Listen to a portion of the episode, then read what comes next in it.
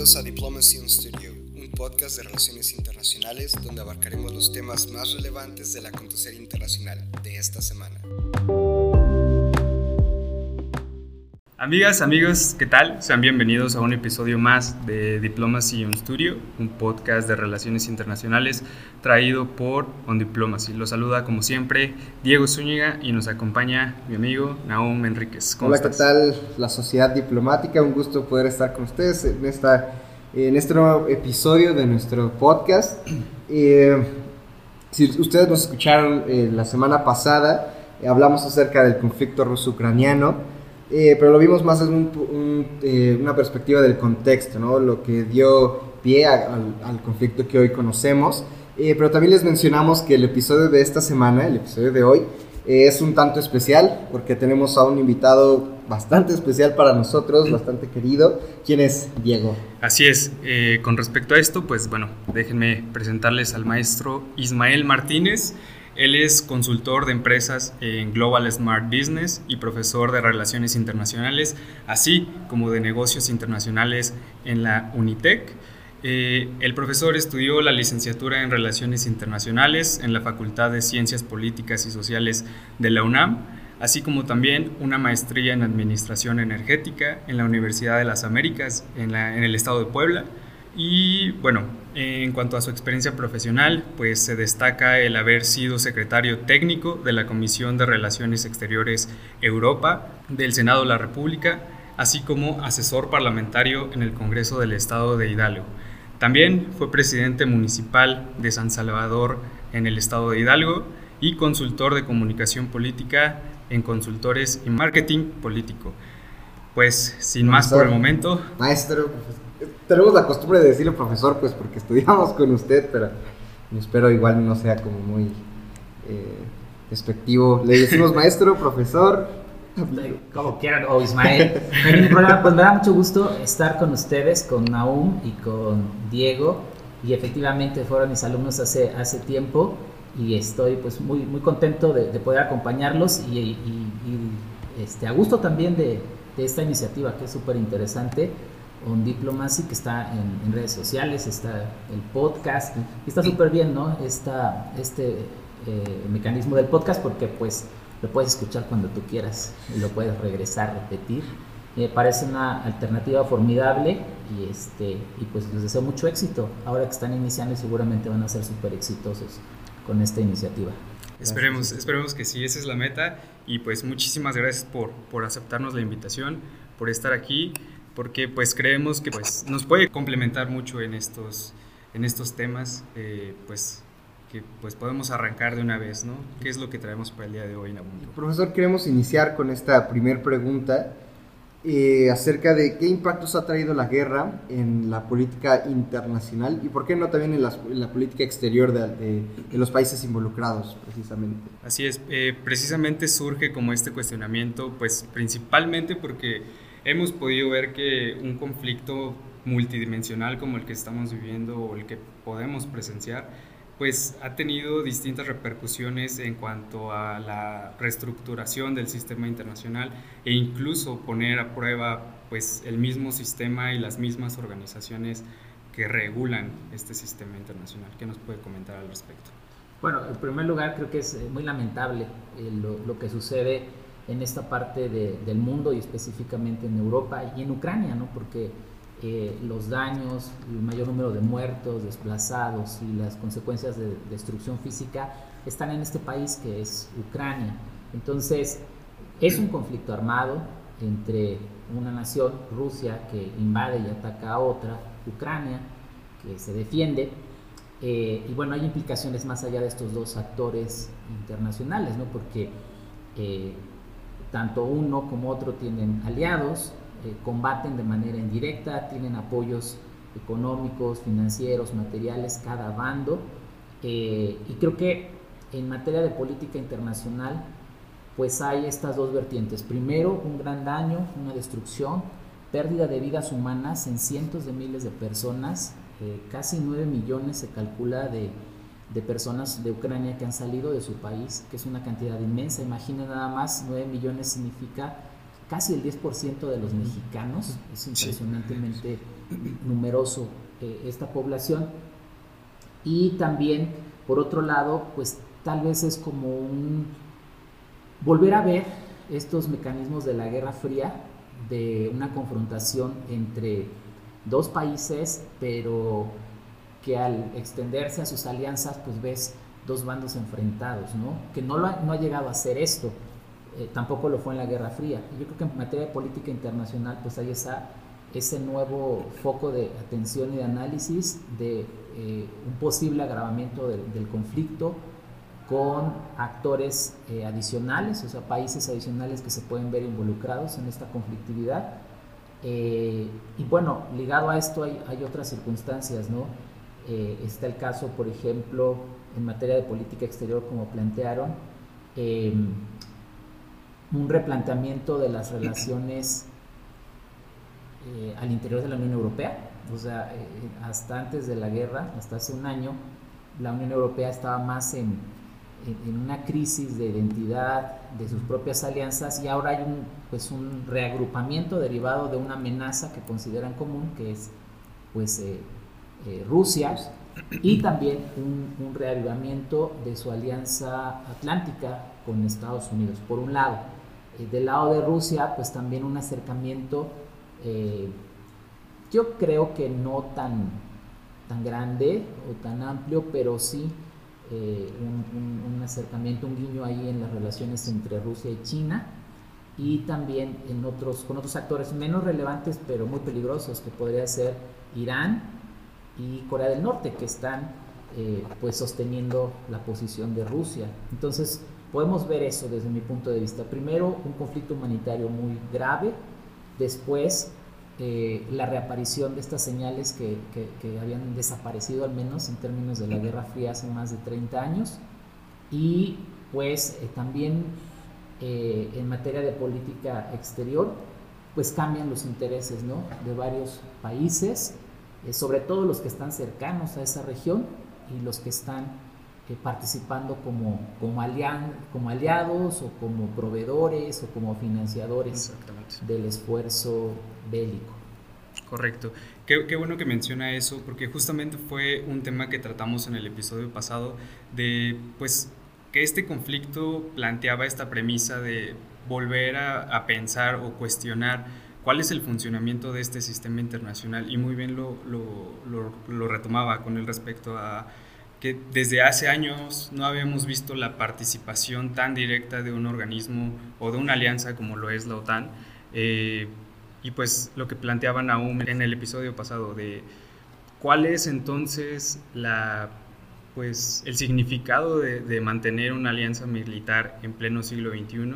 Y, pues creo que ahorita lo estamos viendo y justamente como, como lo mencionó usted. cuestionábamos el episodio pasado la, la existencia de la OTAN. Surge pues para hacerle frente a la URSS. Eh, obviamente la URSS responde con el pacto de Varsovia, pero al desaparecer la URSS, desaparece también el pacto. Eh, pero la OTAN permanece, entonces ya no tiene un, eh, un, motivo por el cual seguir existiendo. Y es bien interesante esto que menciona el profesor de aquellos que han estado sustentando eh, llamémoslo de cierto modo, como patrocinando o aportando algo para eh, a, este conflicto. Y justamente también estábamos comentando, eh, Zelinsky eh, acaba de, mencionar a la comunidad internacional que no quiere que lo vean como un una financiación en materia de caridad. sino que en realidad es como una inversión a la seguridad internacional. ¿no? Entonces, pero si estamos hablando de seguridad, hay que también tener en cuenta eh, qué es lo que está defendiendo, por ejemplo, Rusia. Eh, la anexión, eh, aquí como en materia de geopolítica, que creo que es importante también mencionar la definición de qué es la geopolítica, que yo considero es el actuar de un Estado en el territorio, es decir, el territorio en el cual se encuentra geográficamente va a definir el comportamiento que tiene hacia sus vecinos, hacia el escenario internacional, etc. Entonces, teniendo en cuenta esto, y hablando de seguridad, pues obviamente Rusia al ver como una posible, em, eh, la posible anexión de Ucrania a la OTAN. Y además hay otros países que eh, pretenden o están en lista de espera de su anexión. Si vemos en un mapa como, tomando en cuenta los que ya son parte y los posibles candidatos a la, a la anexión de la OTAN, Rusia se ve completamente rodeado de eh, estos países, porque también está Finlandia, está Suecia, obviamente Ucrania, es como prácticamente cederles la entrada a un viejo enemigo, por así decirles, eh, que obviamente Rusia se siente amenazado. Entonces, ¿usted cree que cambie eh, en cuestiones de geopolítica, en cómo el comportamiento, si va a cambiar de Rusia todavía más? Si esto sigue adelante, o cree que siga la defensiva, que no siga la defensiva, ¿cómo ve la geopolítica en este, en este caso? Bueno, la, la, OTAN es la organización del Tratado del Atlántico Norte, es una alianza entre eh, Europa Occidental y Estados Unidos eh, para preservar la seguridad de Europa.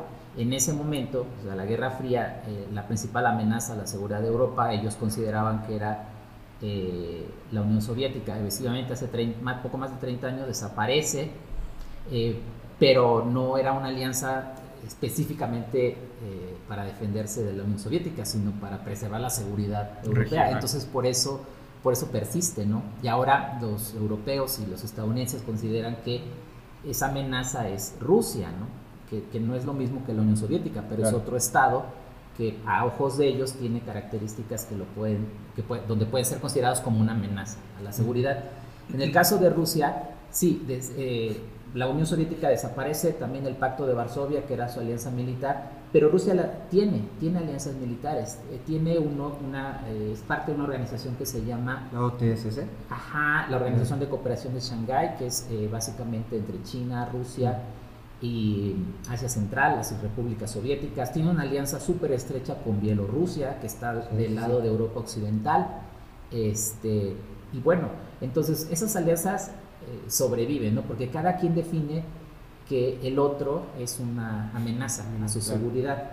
Creo que en el caso eh, de Rusia, eh, me parece que es, efectivamente es el país más grande del mundo en extensión territorial, tiene capacidades de poder muy importantes, ¿no? Militares, nucleares, este, de influencia política, pero también tiene grandes debilidades, ¿no? Tiene una gran debilidad estructural en materia económica, tiene problemas muy severos de, cohesión social, o sea, su sociedad. Vean lo que pasó cuando Putin dijo que iba a llamar a las reservas, o sea, a los reservistas, a la población civil para incorporarse a la guerra en Ucrania y además lo hizo. La primera reacción no fue de, decir estamos dispuestos a luchar por nuestra patria, como sí ha pasado en el caso de los ucranianos. Fue más bien una oposición. Una oposición y una salida de, Rusia, ¿no? De, de miles de personas huyendo de esta posible... Eh, eh, pues el posible desarrollo de una, de una crisis de llevarte a la guerra. Exactamente. Entonces, creo que, bueno, tiene potencialidades, pero tiene debilidades. Creo que, pues, en términos muy eh, simples, diríamos que es como un zarpazo, ¿no? Rusia frente a Estados Unidos y a China es un país con menos, menos poder. Eso creo que es cierto China, por ejemplo, es la principal potencia comercial del mundo, es una gran potencia económica, es la segunda economía del mundo, tiene cada vez un ejército más potente, es muy influyente sobre, sobre todo en temas económicos y comerciales, es el gran socio comercial de la mayor parte de las economías del mundo. Estados Unidos sigue siendo el mercado más grande, la potencia más grande, más influyente en materia cultural, por ejemplo, en materia económica el país que tiene mayor capacidad de despliegue militar a nivel global. Entonces, Rusia no tiene ni lo uno ni lo otro. Creo que es una respuesta a, este hecho de quedar minimizada frente a, otros dos grandes poderes. Eh, me parece que no es una estrategia adecuada, porque si ustedes revisan todo lo que ha pasado estos meses, eh, Rusia planteaba pues un triunfo rápido ¿no? sobre Ucrania y no ha sido así. Un año pues es mucho tiempo. Y bueno, si ven algunas cifras, por ejemplo, de, lamentablemente de los muertos en, la guerra, de los combatientes, pues hay cifras que sostienen que eh, en Ucrania han muerto 100.000 soldados. Mm. Y en Rusia, bueno, y rusos en Ucrania han muerto 250.000. Entonces tienen más bajas militares los rusos que los ucranianos. tal vez más bajas civiles, efectivamente hay más muertos en Ucrania, porque hay que tener claro que ni una sola bala, ni un solo misil ha caído en Rusia. Toda la destrucción ha estado en eh, Ucrania. Entonces, eh, las alianzas pues son eso, ¿no? Eh, coincidencia de intereses en ese momento. Algunas son muy permanentes o muy prolongadas, como la alianza entre Reino Unido y Estados Unidos, o entre Francia, Alemania y Estados Unidos. Algunas son más coyunturales, como una alianza entre Rusia y China, pero finalmente pues es un juego de poder eh, y también una estrategia, ¿no? Entonces yo considero eso, que Rusia está actuando de esta forma para decir, bueno, estoy aquí. El asunto es que creo que eh, su, el éxito que ellos planteaban no está siendo así para ellos. Y lo que decías del presidente de Ucrania respecto a apoyarlos, eh, pues efectivamente, ¿no? Este, puede, si, si, si hay un avance más significativo de Rusia, si hubiera un triunfo sobre Ucrania, yo creo que sí se podría desencadenar un factor de más desequilibrio ¿no? en, el, mundo, no solamente en Europa. Claro, y que en resumen, y pues bajo este contexto, bajo lo, que mencionaba, eh, pues lo que se puede interpretar o lo que a grandes rasgos podemos identificar es el hecho de, si bien no una derrota para Rusia, pues sí está siendo una, de una mala estrategia o de una mala implementación militar, como bien lo mencionaba, ¿no? No se ha cumplido pues el periodo que Rusia esperaba justamente por no tener una estrategia bien planteada y creo que esto le ha dado foco más bien a la posición de la defensiva ucraniana, que como lo mencionaba, ¿no? Todo se ha desarrollado en materia pues de esta defensa que ha planteado Ucrania, que esto también ha pues destacado la imagen de liderazgo de Zelensky en contra del repudio que se está generando con Vladimir Putin, como este contraste que se ha generado en el conflicto. También quería como un poquito analizar o más bien mencionar, este conflicto es el más reciente que hemos tenido, creo yo, en cuestiones bélicas y me parece que han surgido varias estrategias, varios métodos de solución a la controversia que no se habían visto en conflictos anteriores.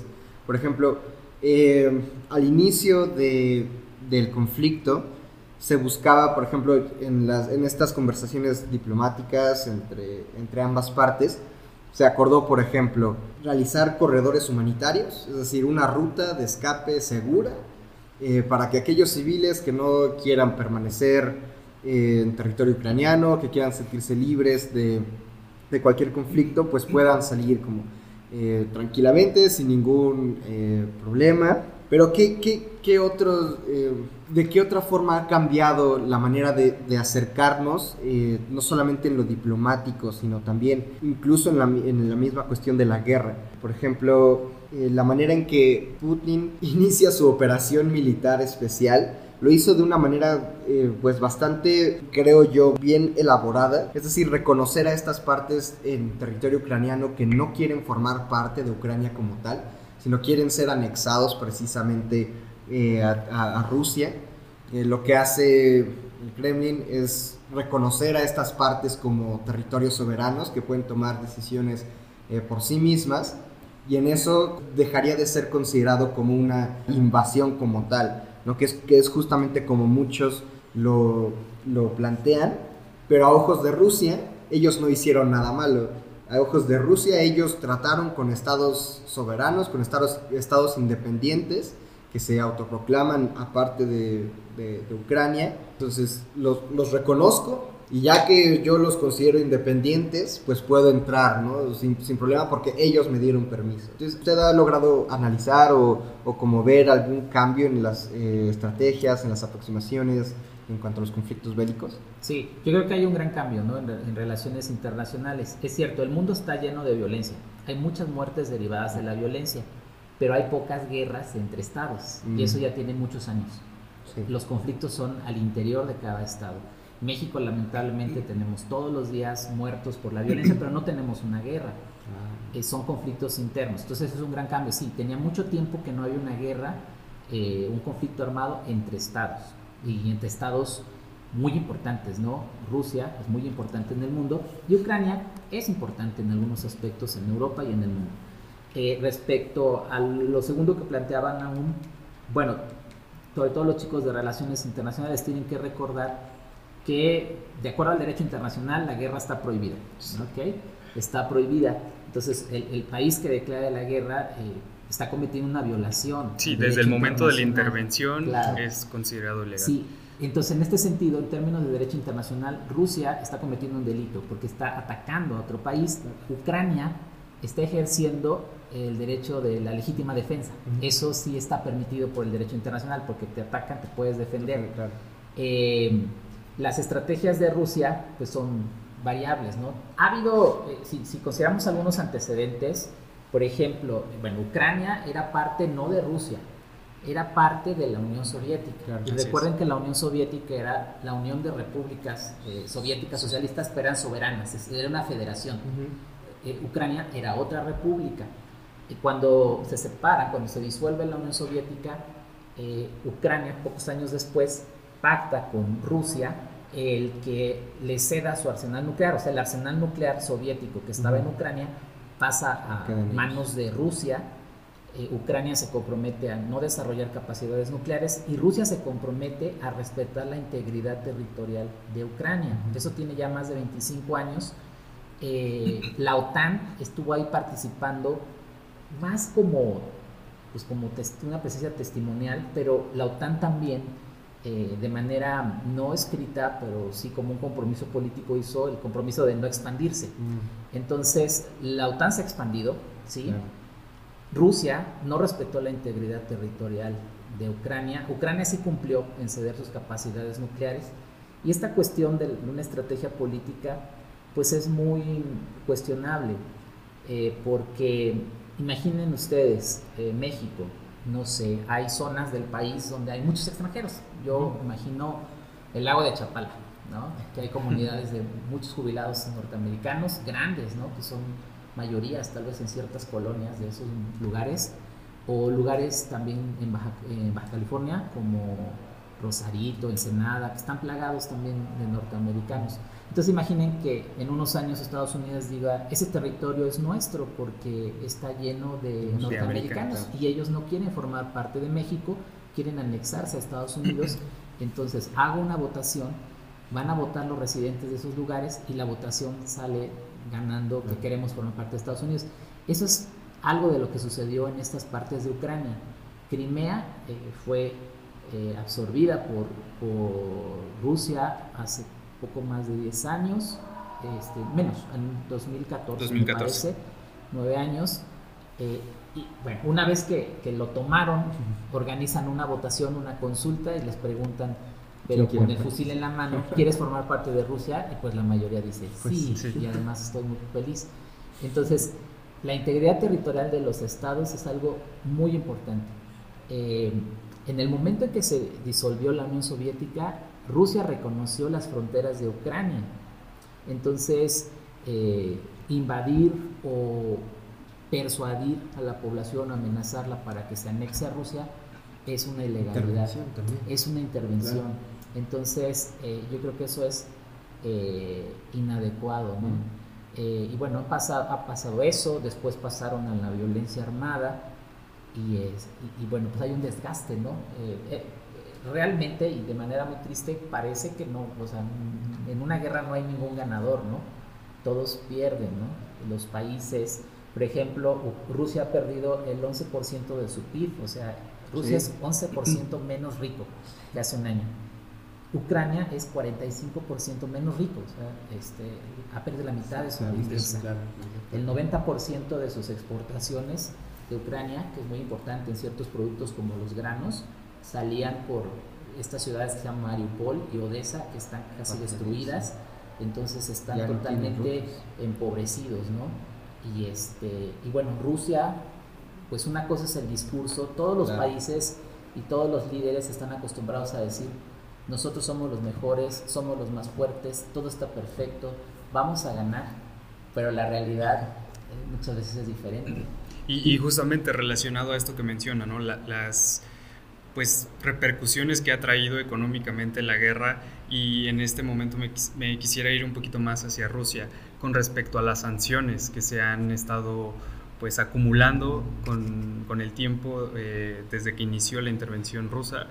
Eh, por ahí se escuchaba incluso que actualmente Rusia era el país más sancionado incluso que, que, las cuestiones históricas como lo veíamos con Alemania al término de la Segunda Guerra Mundial. Entonces creo que esto también es importante de destacar porque pues estamos siendo testigos de un momento histórico y pues de una configuración internacional muy muy distinta a lo que habíamos estado viendo pues durante décadas. Sí, pues hay muchas sanciones, ¿no? Ese es un mecanismo que ya tiene muchos años desde sanciones pues muy extremas, como lo mencionas Diego, y, también aún lo que sucedió tras la Primera Guerra Mundial, quitarles territorio, bueno, eso es, es, una parte distinta, ¿no? Las sanciones internacionales, el mecanismo que tienen en la actualidad, pues es más a partir de, la Guerra Fría, eh, y básicamente son sanciones económicas y comerciales. Eh, en algunos casos, pues han provocado como siempre, una afectación más grande a la población que a los líderes. Piensen, por ejemplo, en Venezuela, que también tiene sanciones, y bueno, mm, no le pasa nada a Nicolás Maduro, ni a su familia, ni a sus ministros, pero sí hay afectaciones en suministro de artículos para la población. Eh, Cuba tiene una sanción muy grande, un, bloqueo eh, comercial de Estados Unidos nada más, pero bueno, Estados Unidos es el principal proveedor del mundo, el principal mercado, y pues no le ha pasado nada a, los Castro, bueno, Fidel se murió, pero ya se murió porque era muy viejito. Este, a la, a, la, a, la, clase política no le sucede nada, pero a la población sí. En el caso de Rusia, en un primer momento las sanciones sí tuvieron una repercusión seria, pero al paso de, pues, de un año, como mencionan, parece ser que, que no han sido tan, tan severas, ¿no? Ha podido salir adelante. De alguna forma este, evidentemente pues tienen restricciones de viaje, tienen restricciones de algunas transacciones y claro que hay afectaciones, pero si fueran efectivas ya hubieran cedido, ¿no? Estarían fuera de Ucrania o estarían negociando eh, la paz. Sí, hubieran, hubieran representado pues una figura un poquito más eh, radical en cuanto al término o la conclusión del conflicto. Y pues también en, en, materia lo que iba mencionando eh, al finalizar y en el punto anterior, eh, pues con las declaraciones de Putin, ¿no? que mencionaba, pues ningún líder va a decir vamos perdiendo, nunca se va a reconocer, incluso cuando así sea. pues también tenemos esta pues el reconocimiento oficial de Putin por primera vez desde que comenzó el conflicto haciendo alusión de que pues sí estaba significando un desafío para Rusia la cuestión de las sanciones. Sin embargo, como bien lo menciona, pues no ha sido tan efectivo como, como pues se, pensaba, ¿no? Como por ejemplo, otro cambio que acabo de, de, de, caer en cuenta es, y lo relaciono con esto de que a Rusia le está costando ya un poquito de trabajo, porque al principio literalmente era solamente Ucrania contra Rusia, o ni siquiera Ucrania contra Rusia, tal vez solamente Rusia haciéndolo Ucrania. Pero justamente la reunión eh, de hace unas semanas de Ucrania con aquellos que lo apoyan, los representativos de Ucrania sí hicieron un llamado muy directo, así como, a ver, vamos a llegar a un acuerdo o nos vamos a sentar otros seis meses a discutir si es factible o no. Entonces yo creo que también la presión en ese sentido de necesitamos una respuesta ya y que la respuesta haya sido sí, te vamos a apoyar entonces, ha traído también entonces esta parte de, a ver, entonces vamos a llevar suministros, vamos a llevar eh, no solamente un paquete de ayuda económico, sino también armamento, ¿no? Los famosos tanques que solicitaba Ucrania, que les dio Reino Unido, etcétera, etcétera.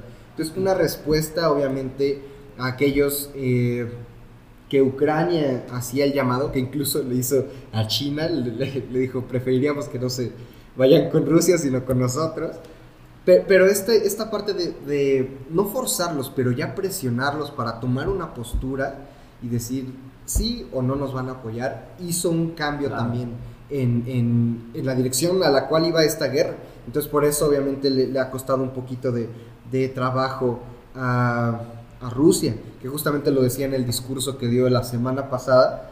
Eh, literalmente al día siguiente, me parece, de que Biden visita justamente eh, a Zelensky Entonces, también esta parte de que Biden haya ido con Zelensky en medio de la guerra, a unos días de que se haya cumplido un año de, del inicio de la guerra, en los cuales después en el discurso Putin diga, le sigue echando la culpa a Occidente, les diga, pues esto escaló porque ustedes iniciaron, hablamos de, las armas nucleares, ¿no? Eh, que también eh, Rusia o Putin menciona su suspensión en el tratado New START, que es un tratado, digamos, de acuerdo nuclear entre Estados Unidos y Rusia que limitan su capacidad nuclear, la capacidad de misiles que, que pueden obtener y fue, fue muy específico Putin decir, no, no, no, no abandonamos el tratado, pero sí nos suspendemos, ¿no? Porque ustedes están invadiendo mis, mis eh, plantas nucleares,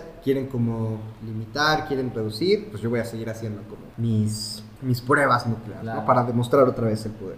Pero, ¿qué, ¿qué, más allá significa la, la, la visita de Biden a, a, Kiev? Yo creo que ahí entran liderazgos personales, ¿no? Creo que es importante y es... Eh, muy interesante lo que está sucediendo. Eh, hay tres liderazgos personales muy relevantes en ese conflicto, ¿no? El presidente de Ucrania, el presidente de Rusia, Putin, y el presidente de Estados Unidos. Y creo que han tenido acciones eh, muy interesantes, ¿no? De analizar. Primero, está el caso del de presidente de Ucrania, que pasa de ser, pues, un, eh, un personaje sin una trayectoria política que pues sale muy fortalecido, no le queda otra este, más que pedir ayuda y de esa forma, porque eh, es lo único que tienen. O sea, ellos por su propia cuenta ya hubieran sido derrotados por los rusos. Entonces, claro que este discurso de exigir compromisos, de exigir apoyo, de decir están con nosotros o si no van a ir contra ustedes, creo que es algo natural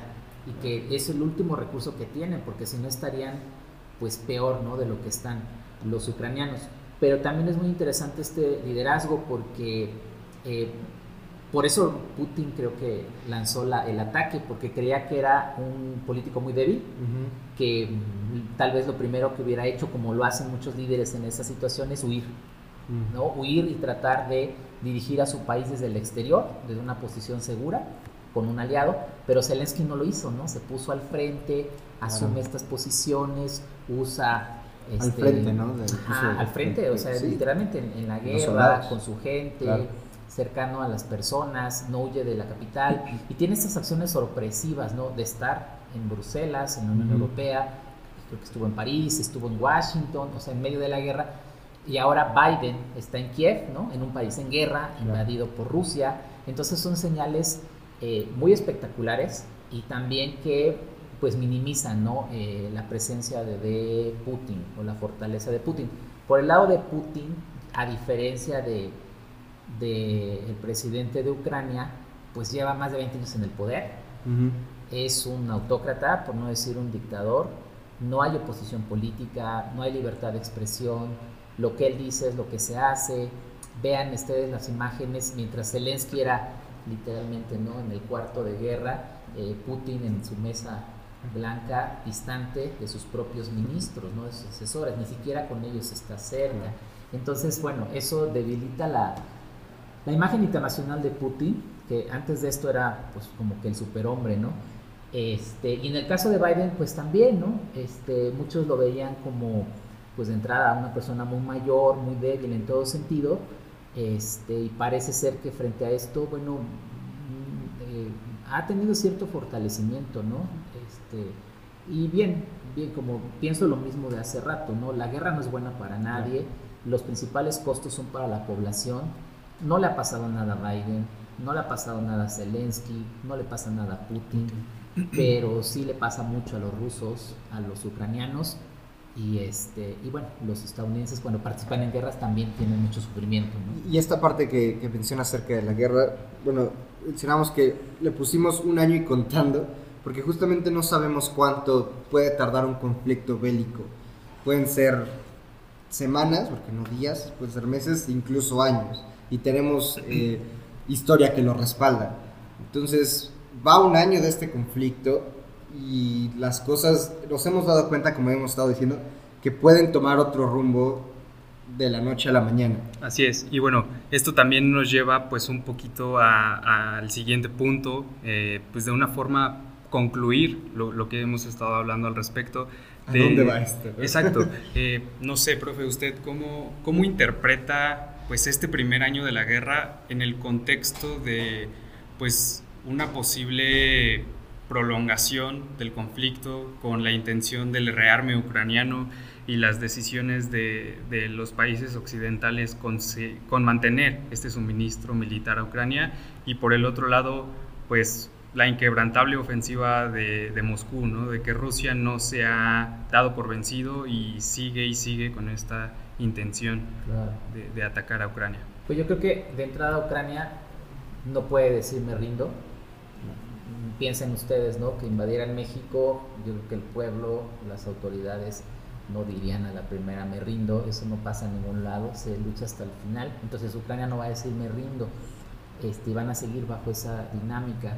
En el caso de Rusia, eh, un autócrata, un, dictador, pues tampoco reconoce errores, entonces creo que tampoco lo va, va, a reconocer este, una derrota eh, tal vez la posición que cambia más es esto que algunos llaman los donantes, o sea, los aliados de Ucrania principalmente, porque Rusia se ha valido más por su propia cuenta, pero Ucrania sí ha tenido eh, por recursos financieros de Occidente, de Europa, de Estados Unidos, militares, eh, personal no, porque estarían incurriendo pues en, en, un conflicto mayor. Yo creo que ahí sí puede cambiar, ¿no? Este, a diferencia de Putin que va a seguir en el poder muchos años más, Biden va a enfrentar su elección dentro de un año. Así es. Y, ahí sí, eh, lo que hace el gobierno en el exterior sí, eh, sí repercute en el interior en Estados Unidos. Si, si los votantes dicen ya no queremos guerra, la mayoría, pues Estados Unidos se va a tener que replegar. Los europeos igual, son democracias. Entonces yo creo que la posición que puede cambiar más son la de los aliados occidentales con Ucrania.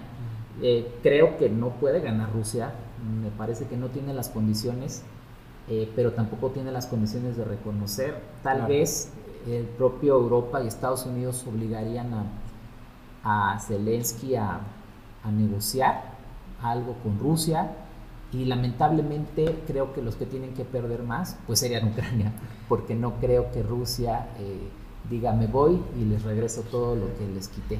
Totalmente, totalmente. Estoy totalmente de acuerdo con, con usted y sé que puedo hablar por, por Naum definitivamente esto ha sido pues bastante, bastante eh, pues coyuntural en el, ambiente internacional y definitivamente es un conflicto que pues que va para largo y del cual se pueden interpretar distintas, distintas eh, posturas, se puede seguir investigando y, y van a seguir sin duda alguna saliendo pues más noticias y más cuestiones de... también. Así es. Sí, y lo hemos dicho y así no solamente este, sino también varios temas y conflictos son muy complejos y nos dan para hablar muchísimo, muchísimas horas más. Pero creo que lo que hemos aterrizado en este episodio ha sido bastante completo y nos ha ayudado también a analizar y ver el panorama más amplio y completo, tomando en cuenta ambos, ambos eh, lados, ambos bandos.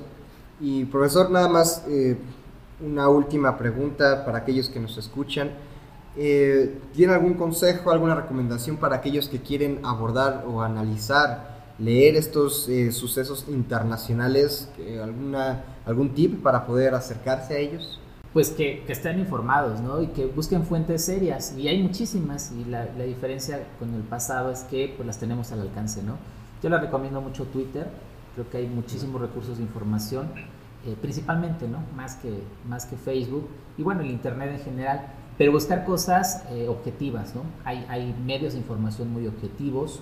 Eh, también pueden ver fuentes oficiales, ¿no? ¿Qué dice el gobierno de Estados Unidos? ¿Qué, qué dice el gobierno ruso? Seguramente las publicaciones en Rusia están en inglés también. Este, ¿Qué dice el gobierno de Ucrania? ¿Qué dicen las universidades, los estudiosos? Y bueno, formarse un criterio este, utilizando fuentes lo más serias posibles, ¿no? las más objetivas posibles. Y yo creo que eso les puede ayudar a, entender las cosas y siempre ver lo que sucede. Claro, claro. Y opinar, opinar, que eso es fundamental. Claro que sí, ser participativos de, de, este ambiente. pues ahí lo tienen, eh, creo que ha sido como bastante contundente. Eh, pues muchísimas gracias maestro, creo que ya podemos despedir este episodio con lo que hemos planteado. De verdad estamos bastante, bastante agradecidos con, con haber contado con su presencia, con, pues específicamente, sabíamos que nos iba a poder aportar bastante en, en este tipo de temas de verdad estamos bastante agradecidos con eso. No, pues yo también, este, como dije hace rato, pues les deseo mucho éxito, sé que van a hacer súper, súper bien todo y pues que lo sigan, ¿no? Que sigan escuchando, este, los vamos a recomendar lo que podamos. Y pues ahí les dejo mis, cuentas, ¿no? En Twitter es arroba Ismael Mark y en, en, Facebook es Ismael, mi página Ismael Martínez Cruz. Bueno, también ahí comparto varias cosas y, pues muchas gracias por la invitación, que les vaya muy bien. Gracias también a los que nos escuchan y recuerden que la diplomacia la hacemos todos y somos la sociedad diplomática. Nos vemos en el siguiente episodio. Saludos.